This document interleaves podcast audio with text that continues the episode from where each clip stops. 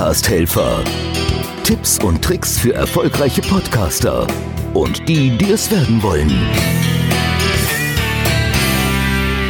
Ich bin Volker Pietsch. Viele Menschen sind gerade zu Hause im Homeoffice und die Mediennutzung steigt rasant an und das ist auch bei vielen Podcasts zu sehen. Es ist ja auch klar, es steht nun viel Zeit zur Verfügung, um neue Dinge zu sehen und zu hören und davon profitiert auch die Gattung Podcast. In vielen Kanälen, die wir betreuen, da sehen wir momentan einen Zuwachs von 30, manchmal sogar 50 Prozent.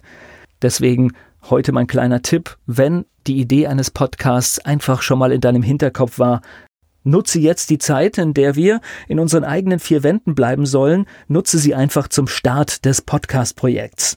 Wir haben einen Technikvorschlag als PDF, den sende ich gerne zu.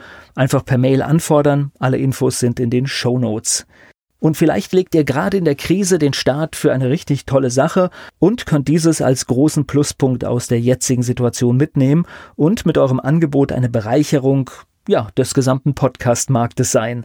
Hier bei uns passiert das übrigens auch gerade. Wir konzipieren gerade einen Podcast, da geht es um Geschichten und die Idee kam gestern. Heute hatten wir eine kleine Konferenz dazu und ich bin mir sehr sicher, dass morgen die erste Folge dafür online ist. Und über die Entwicklung dieses Podcasts werde ich demnächst auch hier in dieser kleinen Reihe sprechen. Bleibt gesund und wenn ihr podcasten wollt, fangt an. Podcast-Helfer.